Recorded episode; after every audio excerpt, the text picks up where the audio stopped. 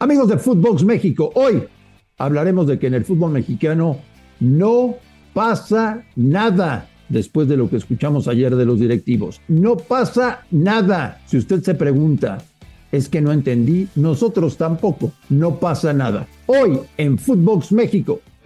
Footbox México, un podcast exclusivo de Footbox. Amigos de Footbox México, bienvenidos. Bienvenidos a febrero, primero de febrero del 2023. Y aquí estamos con muchísima información. El señor Brailovsky y un servidor para platicar con ustedes en este, el mejor podcast de fútbol mexicano que existe en el planeta. ¡Ay, güey! Ruso, ¿cómo estás? Te mando un abrazo. Todo bien, todo bien. Eh, todo tranquilo, Marín. Eh, con ninguna novedad. O sea, Ah. el que quiera decirme que hubo novedades, no le creo. Pero bueno, si querés contarme alguna, con muchísimo gusto. Es que ¿sabes qué pasa? Que todo lo que dijeron ayer John de Luisa y Miquel Arreola es algo que hemos venido platicando tú y yo pues hace años y ahora resulta, porque ojo, Russo, ojo, todo es, se supone, se supone que ya no va a haber repechaje. Ajá. Se supone que volveremos al ascenso y descenso. Se supone que ya no habrá multipropiedad. Todo es se supone, Russo. Bueno. Todo es se supone. Claro, porque algunos, eh, yo creo, eh, cuando escucharon la conferencia, porque escuché a gente, a periodistas y a alguna gente que decía, no, desaparece la multipropiedad en el 26, no, ya desaparece el repechaje, no, ya va a haber el tema de la reducción de extranjeros y van a ser cinco. Le digo, no, no, momento, momento, poco a poco. Primero dijeron, con respecto a la multipropiedad, que iba a bajar de 4 a 2 el intercambio entre ellos y después 2 a 0 en ningún momento. Y dijeron nos vamos a querer parecer a algo que hay en Europa. Nunca dijeron que iba a desaparecer. Por el otro lado, yo digo que en vez de agarrar y vender estas multipropiedades, ¿por qué no facilitan la compra de las mismas? Punto uno. Punto dos, ascenso y descenso que la temporada que viene. ¿Sabes lo más, lo más gracioso de todo, André? Eh, la liga larga y que va a salir campeón o que va a tener un título el que haga más puntos. Y yo digo, ¿qué le van a dar? ¿Una estrella? ¿Se la van a pegar en la frente? Porque si hay dos torneos, claro, si hay dos torneos y en los dos torneos, en los dos torneos va a haber una liguilla y va a haber un campeón de cada liguilla. Entonces, ¿cómo es el tema? Cuando venga alguien de otro lado, de otro, de Europa, de Sudamérica y te pregunte quién es el campeón y uno le diga, no, bueno, este hizo más puntos, ¿quién es el campeón? ¿Le van a decir que el que hizo más puntos es el campeón? Porque otra vez le van a dar una estrellita o le va a decir que el que levantó la copa es el que ganó la liguilla, no entiendo. No, yo tampoco entendí absolutamente nada. Se hizo unas bolas Miquel Arreola ayer, incluso cuando abordó el tema de exportar jugadores mexicanos diciendo que él iba a ser un Sí, fa- fa- sí, facilitador del pasaporte europeo, como si fuera tan sencillo, ¿no?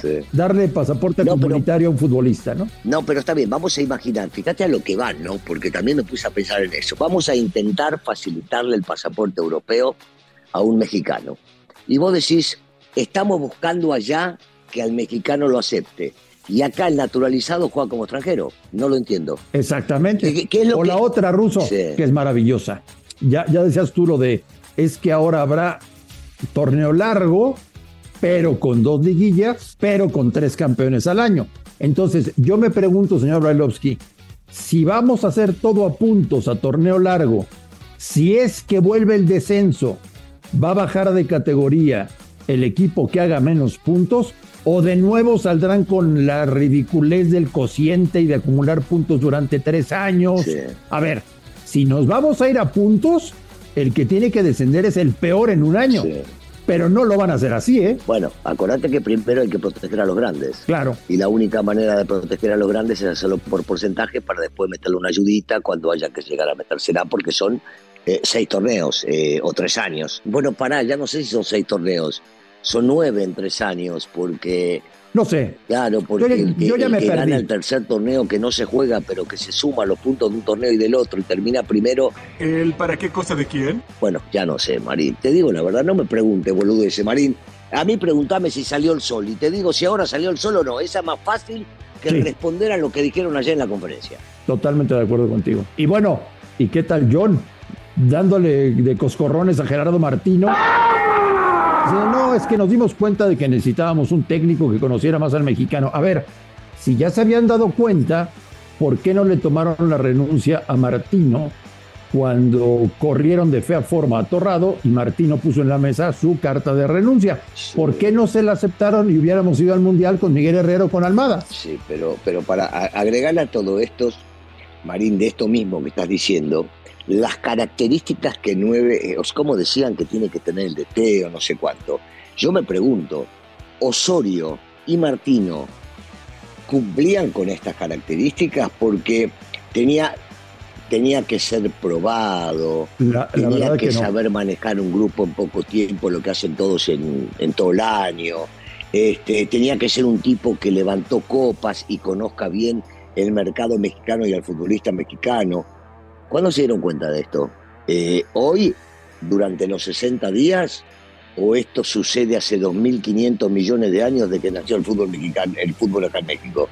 No me jodas, Marín. Ahora se dan cuenta que tienen que conocer al fútbol mexicano. Ahora se dan cuenta que tienen que conocer al vestidor.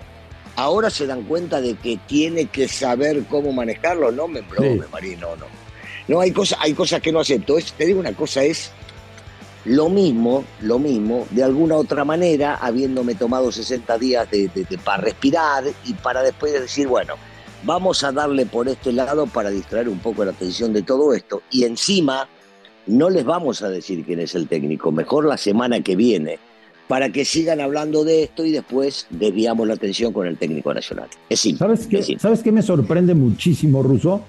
Y, y ahí te, te va a brincar a ti también que ahora resulta que la televisora oficial de la federación también les está pegando con todo, por todos lados, y están criticando todo lo que están haciendo. Entonces, yo ya de plano me perdí en el fútbol mexicano. Yo ya no entiendo nada. No, no, tenés que entenderlo porque vos trabajaste y trabajaste hace muchísimos años en esto.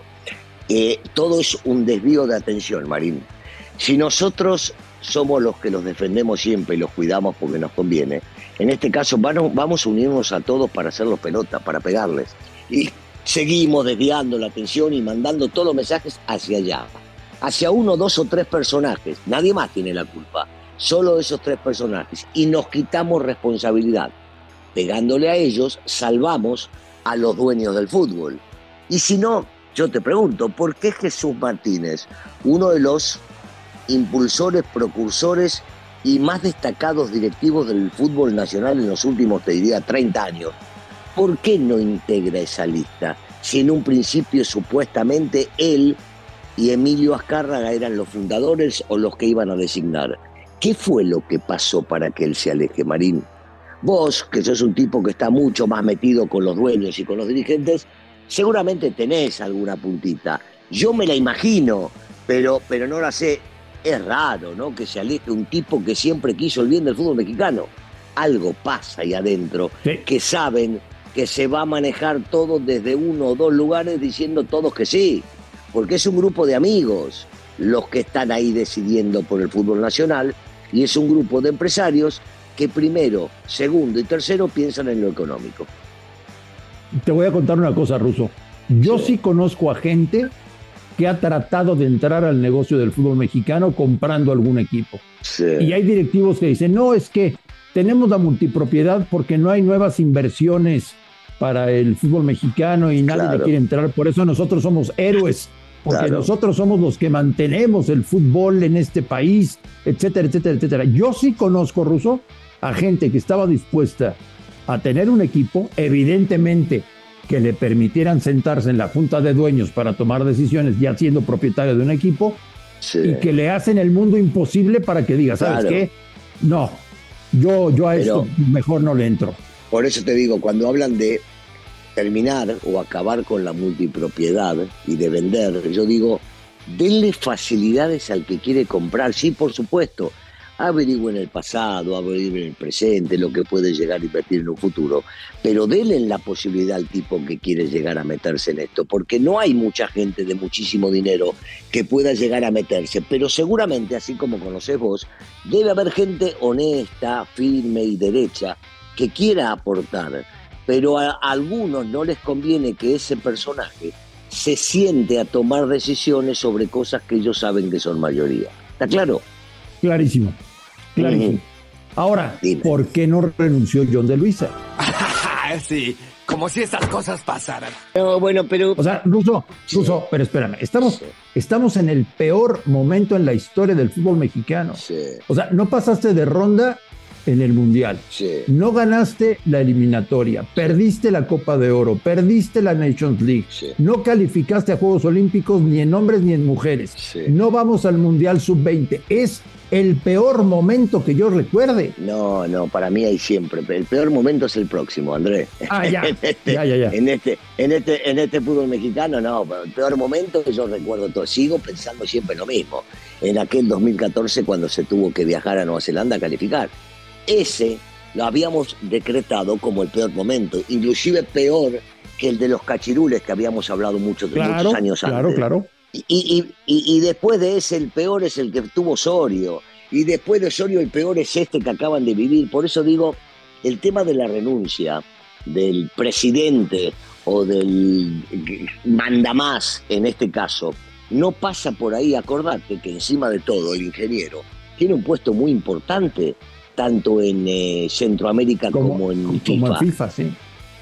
Claro, y no les conviene a los dueños que él se retire, les conviene que esté.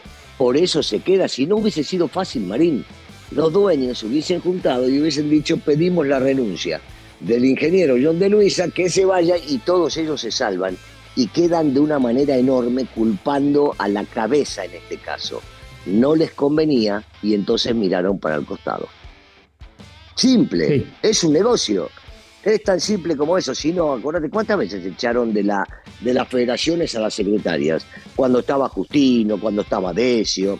Siempre la culpa era de alguien que no eran los que los dueños les convenía que esté o no esté en la posición que está. De acuerdo.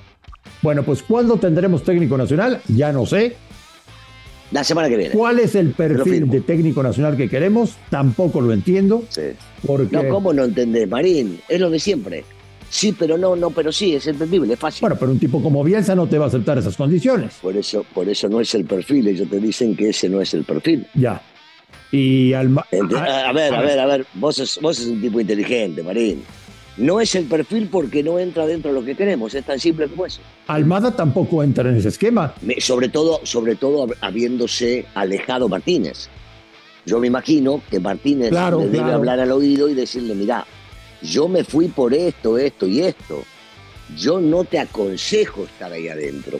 Pero en una de esas, el señor Almada, este, y con todo el respeto que le tengo, tiene la ilusión de dirigir un mundial y quiere estar. Sí, Y está en su derecho de poder llegar a aceptar. sí, porque me, me- me brincó mucho una entrevista con Almada que le hicieron este fin de semana, en donde él ya se asume como técnico nacional. Tenemos que ganar Claro. la Copa de Oro. Tengo muy buen Sí. material. Hay muy buenos futbolistas. Ya se asume como el técnico él. Y bueno, él se vendió bien, al igual que se está vendiendo bien Miguel. Este, los dos quieren estar en esa posición.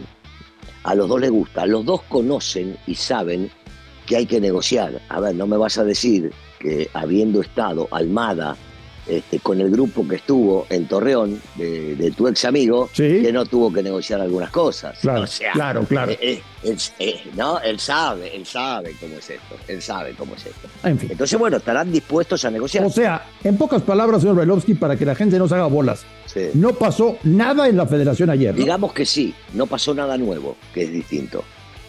Nada nuevo. Nosotros, los que estamos en este tema hace muchísimos años, queriendo o buscándole el bien al fútbol mexicano y diciéndole a la gente lo que muchos dueños no quieren escuchar, entendemos que la realidad es que sigue siendo lo mismo.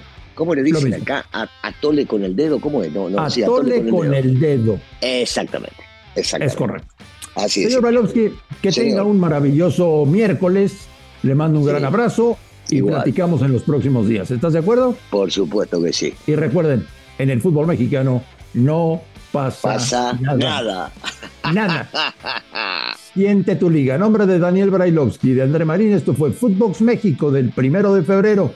Gracias por escucharnos, un fuerte abrazo y estamos en contacto. Esto fue Footbox México, solo por Footbox.